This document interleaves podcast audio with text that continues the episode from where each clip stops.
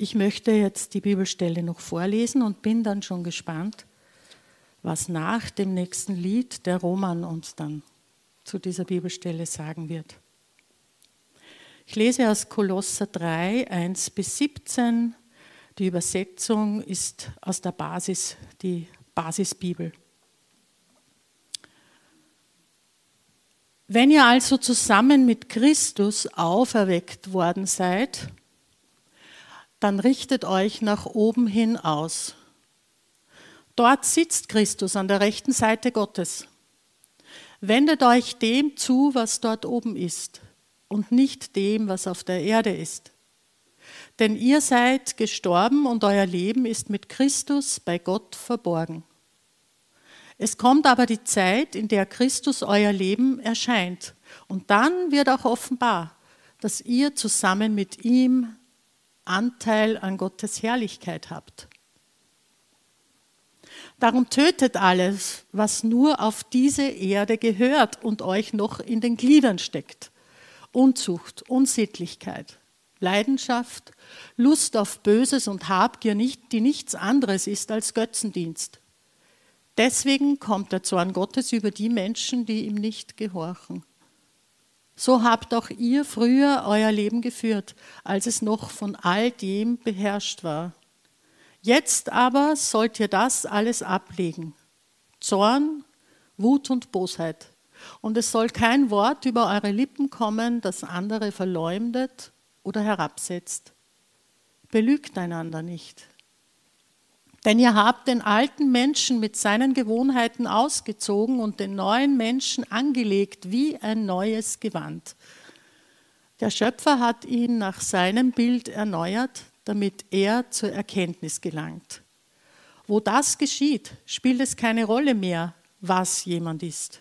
Grieche oder Jude, Beschnittener oder Unbeschnittener, Fremder, Sküte, Sklave oder freier Mensch. Denn in all dem lebt Christus und er umfasst das alles. Gott hat euch als seine Heiligen erwählt, denen er seine Liebe schenkt. Darum legt nun das neue Gewand an. Es besteht aus herzlichem Erbarmen, Güte, Demut, Freundlichkeit und Geduld. Ertragt euch gegenseitig und vergebt einander, wenn einer dem anderen etwas vorwirft. Wie der Herr euch vergeben hat, so sollt auch ihr vergeben. Vor allem aber bekleidet euch mit der Liebe. Sie ist das Band, das euch zu vollkommener Einheit zusammenschließt. Und der Friede, den Christus schenkt, lenke eure Herzen. Dazu seid ihr berufen als Glieder des einen Leibes. Und dafür sollt ihr dankbar sein. Das Wort, in dem Christus gegenwärtig ist, wohne in reichem Maß bei euch. Lehrt einander und ermahnt euch gegenseitig. Tut das in aller Weisheit. Singt Gott aus vollem Herzen Psalmen, Hymnen und geistliche Lieder. Denn er hat euch Gnade geschenkt. Alles, was ihr sagt und tut, soll im Namen des Herrn Jesus geschehen. Dankt dabei Gott, dem Vater durch ihn. Ja, guten Morgen. Wenn es um richtig Leben mit gutem Grund geht, stellen sich aus meiner Sicht zwei Fragen. Erstens, wie sieht dieser gute Grund aus? Was bedeutet aus gutem Grund, mit gutem Grund? Und die zweite Frage, wie sieht richtig Leben aus? Was ist richtig Leben? Und glücklicherweise hat der Apostel Paulus die Antworten auf diese Fragen genau in dieser Reihenfolge den Christen in der Stadt Kolossee übermittelt wollen. Schauen wir uns einmal die erste Antwort an auf die Frage, wie der gute Grund aussieht. Normalerweise denke ich bei der Phrase aus gutem Grund eher an so etwas wie ein gutes Argument oder eine vernünftige Begründung so aus gutem Grund bin ich einst Mitglied der Gemeinde Tulpengasse geworden. Oder aus gutem Grund habe ich in der Firma gekündigt. Was auch immer. Aber heute möchte ich die Phrase mit gutem Grund ein bisschen anders verwenden, und zwar eher in einem wörtlichen Sinn. Ein guter Grund ist ein guter Boden oder eine gute Erde, in der ein Pflänzlein gut wachsen kann. Unlängst habe ich eine Dokumentation über eine chinesische Großstadt gesehen, in der eine Fabrik jahrelang hochgiftige Stoffe in einen nahegelegenen Fluss geleitet hat. Die ganze Region, der ganze Boden in der Region war natürlich vergiftet. Dort wächst kein gesundes Pflänzlein mehr. Das ist ein schlechter Boden, ein schlechter Grund. Aber ein guter Grund ist hingegen giftfrei, ohne Gift, aber stattdessen reich an guten Nährstoffen. Da kann eine Pflanze wohl gedeihen. Es geht heute aber nicht um Landwirtschaft, es geht um richtig Leben als Christ. Bitte eine Folie einzublenden.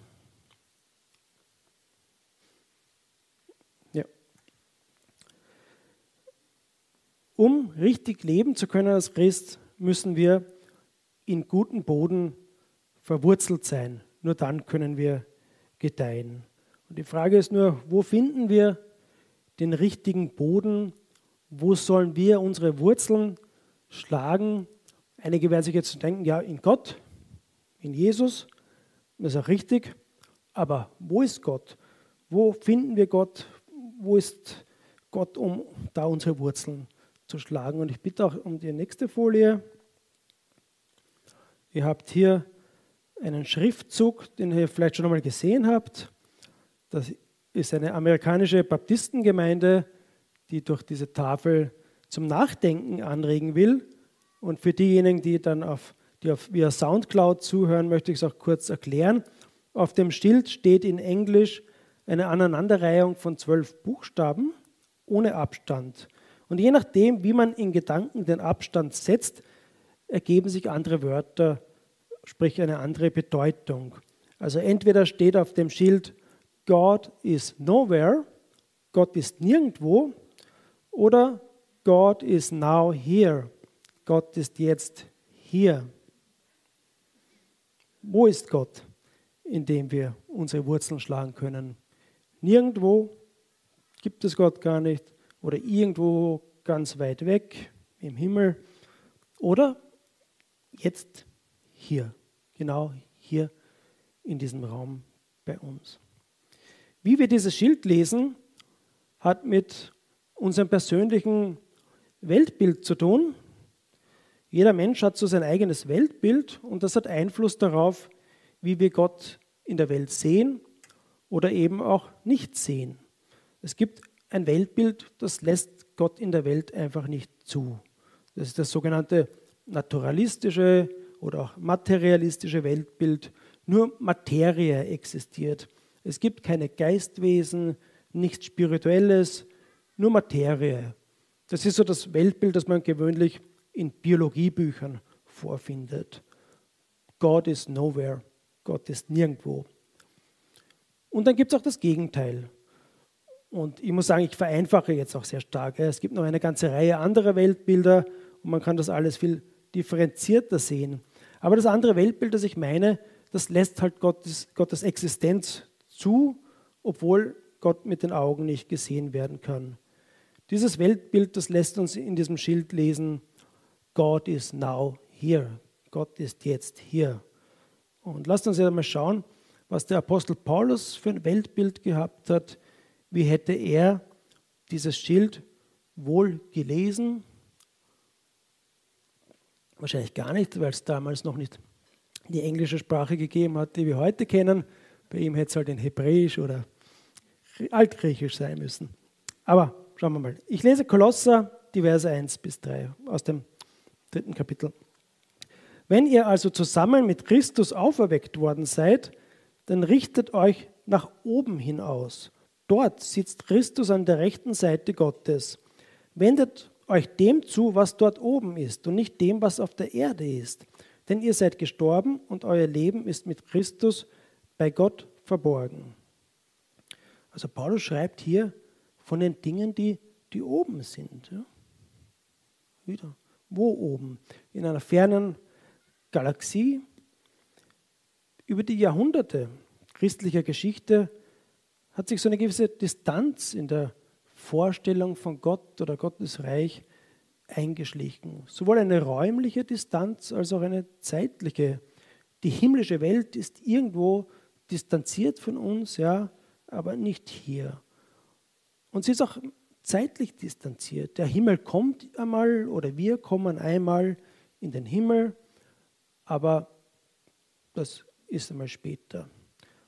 Doch Paulus möchte uns hier ein anderes Bild der Welt zeigen. Wenn er sagt, die Dinge oben, dann ist das eher eine Phrase, meint aber keine räumliche Trennung. Aber man muss sich mal nun mal irgendeiner Phrase oder Metapher bedienen, weil wir Gottes Reich, Gottes Welt sonst kaum direkt beschreiben können. Uns fehlen dazu die Worte. Die Dinge oben meint ganz einfach die himmlische Welt ohne eine räumliche äh, Distanz hier zu sehen. Es ist hier. Himmel und Erde sind für Paulus nicht wie zwei Hälften einer auseinandergeschnittenen Wassermelone oder Paulus wäre wahrscheinlich von einer flachen Erde ausgegangen, also eine auseinandergeschnittene Geburtstagstorte. Hier ein Stückchen Erde und dort ein Stückchen Himmel. Nein, für Paulus war das eine Torte, ein großes Stück. Man kann sie sehen, man kann sie anfassen, man kann sie schmecken und riechen. Und doch hat sie auch etwas gehabt, das sich unseren Sinnen entzieht. Etwas, das wir nicht schmecken und auch nicht sehen können. Sie hat Gewicht. Gewicht schmeckt nicht süß. Und so ist es bei unserer Welt.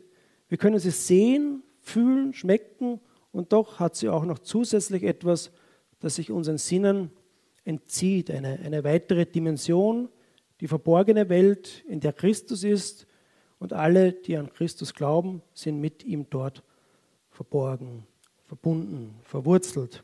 Und für Paulus dreht sich alles darum, dass wir uns dieser verborgenen Welt, in der wir verwurzelt sind, stets bewusst sind. Wir sind mit Jesus in dieser unsichtbaren Welt verbunden, auch wenn niemand das mit den Augen sehen kann. Und wenn wir jetzt auf die Frage zurückkommen, wo wir die Wurzeln, die Wurzeln schlagen sollen, wo der gute Boden ist, um schön zu wachsen, er ist eben hier, jetzt da und gleichzeitig aber auch verborgen in der Welt, die das Auge nicht sehen kann. Das ist für die meisten von uns jetzt wahrscheinlich nicht neu, aber es tut gut daran, sich zu erinnern, weil es für Paulus eben ganz wichtig war, dass, wir uns, dass sich Christen dessen bewusst sind. Wir sind als Christen mit Jesus verbunden, der im Hier und Jetzt in der unsichtbaren Welt regiert. Wir sind mit einem unsichtbaren König verbunden. Wir sind die Gefolgsleute eines Königs, den andere um uns herum nicht sehen können. Und da wir zu einem König gehören, brauchen wir auch dementsprechende Kleidung. Und damit kommen wir zu der zweiten Frage.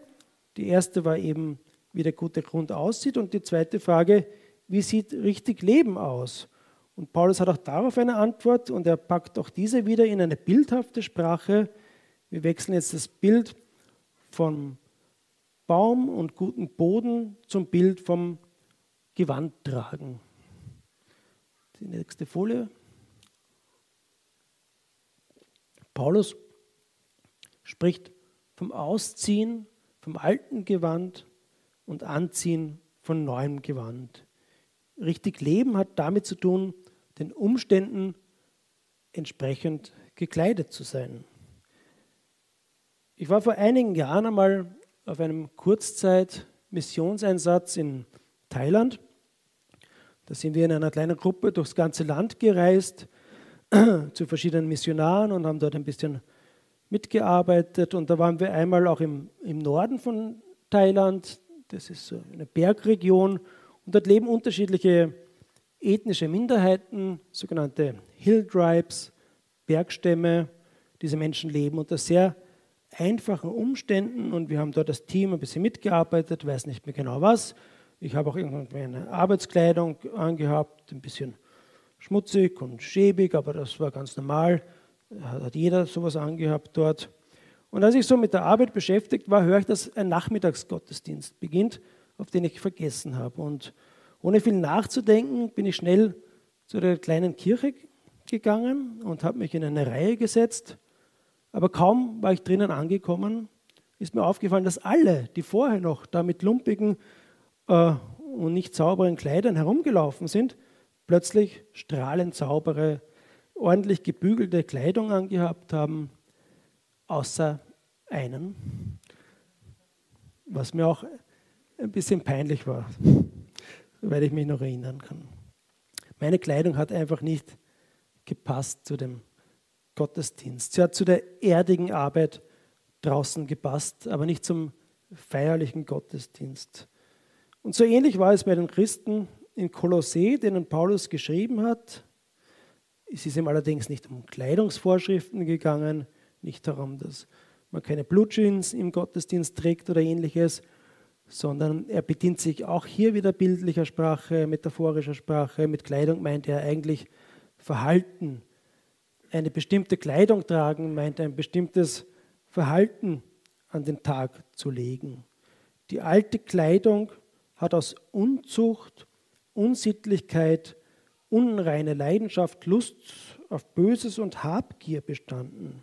Und dieses Gewand hat auch gut zu den alten Menschen gepasst, zu den Menschen, die die Christen in Kolossee einst einmal waren.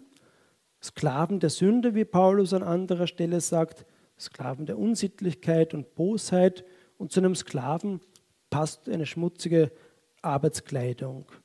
Er hat das auch gebraucht, um unter seinesgleichen leben zu können. Und auch uns hat diese Kleidung gut gestanden, bevor wir Jesus kennengelernt haben, als wir selber noch in schlechten Boden verwurzelt waren. Aber seitdem ein Mensch in die Gefolgschaft des verborgenen Königs tritt, passt die Kleidung nicht mehr zu ihm. Unzucht, Unsittlichkeit, unreine Leidenschaft, Lust auf Böses, Habgier passt nicht mehr zu einem Christen. Und in Vers 8 ergänzt Paulus dann auch noch Zorn, Wut, Bosheit, kein Wort soll über eure Lippen kommen, das andere verleumdet oder herabsetzt. Belügt einander nicht. Also es scheint hier zwei Kategorien zu geben von Lebensstilen, die nicht mehr passen. Der eine Bereich ist sexueller Natur. Unzucht, unreine Leidenschaft, auch Habgier könnte man anders übersetzen, könnte man als Gier oder in dem Zusammenhang vielleicht auch sowas wie sexuelle Gier oder Begierde darunter verstehen, wo Paulus sagt, das ist Götzendienst. Ja? Also das ist der eine Bereich, der sexuelle. Und der andere Bereich, der kann eher dem Mund zugeordnet werden, wie man redet, ob man andere verleumdet, herabsetzt oder belügt. Und beide Bereiche, der sexuelle Bereich und auch der Mund, wie man also über ihn redet, wiegen gleich schwer. Wir neigen dazu, in unseren Kirchen, vor allem im westlichen Kulturkreis, eher dem sexuellen Fehlverhalten kritisch gegenüberzustehen, pornografisches Filmmaterial zu schauen, wird eher kritisch gesehen, ist eher moralisch verwerflich, aber über jemanden anderen in der Gemeinde schlecht zu reden, findet etwas weniger Beachtung der Leute, nicht sofort die moralischen Alarmglocken. Aber für Paulus war beides auf einer, auf einer Ebene. Sexuelle Sünde und verbale Sünde. Pornofilme zu schauen und schlecht über andere zu reden, ist beides schädlich für einen selber wie auch für die ganze Gemeinschaft. Und Paulus sieht da auch noch einen stärkeren Bezug zur unsichtbaren Welt, als wir das vermutlich auch tun in unserem Kulturkreis. So wie der Christ mit Jesus verbunden ist in der unsichtbaren Welt, können auch andere Verbindungen entstehen. Er schreibt, äh, Paul schreibt, die unzüchtigen Aktivitäten, also vor allem da die Begierde, die ist ein, ein Götzendienst. Wir würden ja eher sagen, Ehebruch, Prostitution, Pornografie, das sind moralische Vergehen. Wenn ich heute in einen dieser Bereiche sündige, dann wird Gott das vielleicht notieren und ich werde mich irgendwann dafür verantworten müssen, aber auf der anderen Seite ist mir auch durch Jesus vergeben. Nur trotzdem, es waren halt irgendwie moralische Entgleisungen in meinem Leben. Und das mag man auch so sehen, aber Paulus betont zumindest in diesem Bibelabschnitt das nicht sonderlich. Er sieht hier eine Verbindung zur spirituellen Welt hier und jetzt. Es hat damals in der antiken Vorstellungswelt und damit auch im Umfeld von Kolossee eine ganze Menge griechisch-römischer Gottheiten gegeben, auch Liebesgottheiten wie Amor, Eros, Aphrodite oder die Venus. Und das war nicht einfach nur schöne antike Göttermythen, die man sich erzählt hat, das waren echte spirituelle Größen, die gegenwärtig waren und denen die Leute auch Opfer gebracht haben. Ähnlich wie das auch heute noch in vielen afrikanischen und asiatischen Ländern zum Alltag der Menschen gehört. Das sind viele Götter und Geistwesen, die verehrt werden müssen. Was bedeutet das für Paulus? Konkret kann man sagen, wer mit einer anderen Frau beispielsweise ins Bett geht, begeht nicht nur moralisch einen Fehler, weil er damit seine Frau betrügt, nein, er verkehrt mit einer Gottheit. Oder mit anderen Worten, wer heute Pornofilme schaut im Internet, öffnet sich einer Göttin. Er oder sie wird dadurch Jesus untreu und verstoßt gegen das erste Gebot, nur einen Gott anzubeten. Und dadurch vergiftet er oder sie den guten Boden. Der gute Boden taugt nicht mehr zum richtigen Leben, zum Wachsen. Auf vergifteten Boden wächst kein gesunder Baum. Und so auch auf spirituell vergifteten Boden kann kein gesundes Christsein entstehen. Keine gesunde Gemeinde wachsen. Und das gilt genauso für die Fehler, die jemand mit dem Mund begeht, auch die schlechten Worte über andere vergiften den Boden. Da kann keine gesunde Gemeinde wachsen. Um wachsen zu wollen, muss man diese alten Gewohnheiten ablegen, so wie man eben altes Gewand ablegt und stattdessen neues Gewand anziehen. Eines, das eben zur Nachfolge des verborgenen Königs Jesus passt. Und Paulus betont eben dieses Gewand ausziehen und anziehen als eine aktive Handlung. Also es ist nichts, was irgendwie von selber geht, wenn man jetzt Christ wird. Es ist so, wie wenn man in der Früh zur Arbeit rennt, vielleicht vergisst man einen Schal oder einen warmen Pullover. Und so können wir manchmal auch vergessen, herzliches Erbarmen, Güte, Demut, Freundlichkeit und Geduld anzuziehen. Und natürlich hat das Konsequenzen. Wenn du im Winter in der Früh vergisst, einen warmen Pullover anzuziehen, wird es dir draußen kalt werden. Und wenn du am Sonntag in die Gemeinde fährst und du vergisst, herzliches Erbarmen oder Freundlichkeit anzuziehen, dann wird es auch kalt werden, emotional kalt. Und das gilt natürlich für jeden Wochentag in der Familie oder am Arbeitsplatz. Das angemessene Gewand zu tragen, das scheint eben nicht von selber zu gehen. Wir sollten nicht meinen, nur weil wir, wenn wir Christen werden, dann, dann tragen wir das automatisch. Und dann gibt es auch noch eine Art Übergewand, die verhindert, dass draußen gleich beim ersten Sturm unser Gewand weggeweht wird. Eine Übergewand, eine Art Regenmantel oder so, die das Gewand zusammenhält darunter. Paulus schreibt, vor allem bekleidet euch mit der Liebe. Sie ist das Band, das euch zu vollkommener Einheit zusammenschließt. Also wenn Liebe die Hauptmotivation für unser Verhalten ist, dann sind wir gut ausgerüstet und dann sind die anderen Sachen auch sicher an unserem Leib. Und zum Schluss hat dann Paulus auch noch ein paar praktische Tipps, um im guten Boden verwurzelt zu bleiben. Zum einen das Wort, also die Bibel lesen, weil in der Bibel ist Jesus gegenwärtig. Dann sagt er auch, lehrt einander und ermahnt euch gegenseitig in aller Weisheit, also helft euch äh, auf Fehler gegenseitig aufmerksam zu machen, falls jemand noch wo das alte gewandt hat, in Liebe darauf aufmerksam machen und helfen, das Neue anzuziehen. Und zum Schluss singt Gott aus vollem Herzen Psalmen, Hymnen und geistliche Lieder. Das werden wir jetzt auch gleich im Anschluss an die Predigt machen. Ich möchte vorher noch beten. Jesus, danke, dass wir mit dir verbunden sind. Danke, dass unser Leben mit dir bei Gott verborgen ist. Hilf uns jeden Morgen daran zu denken, wenn wir uns in den Spiegel schauen und für den Tag fertig machen.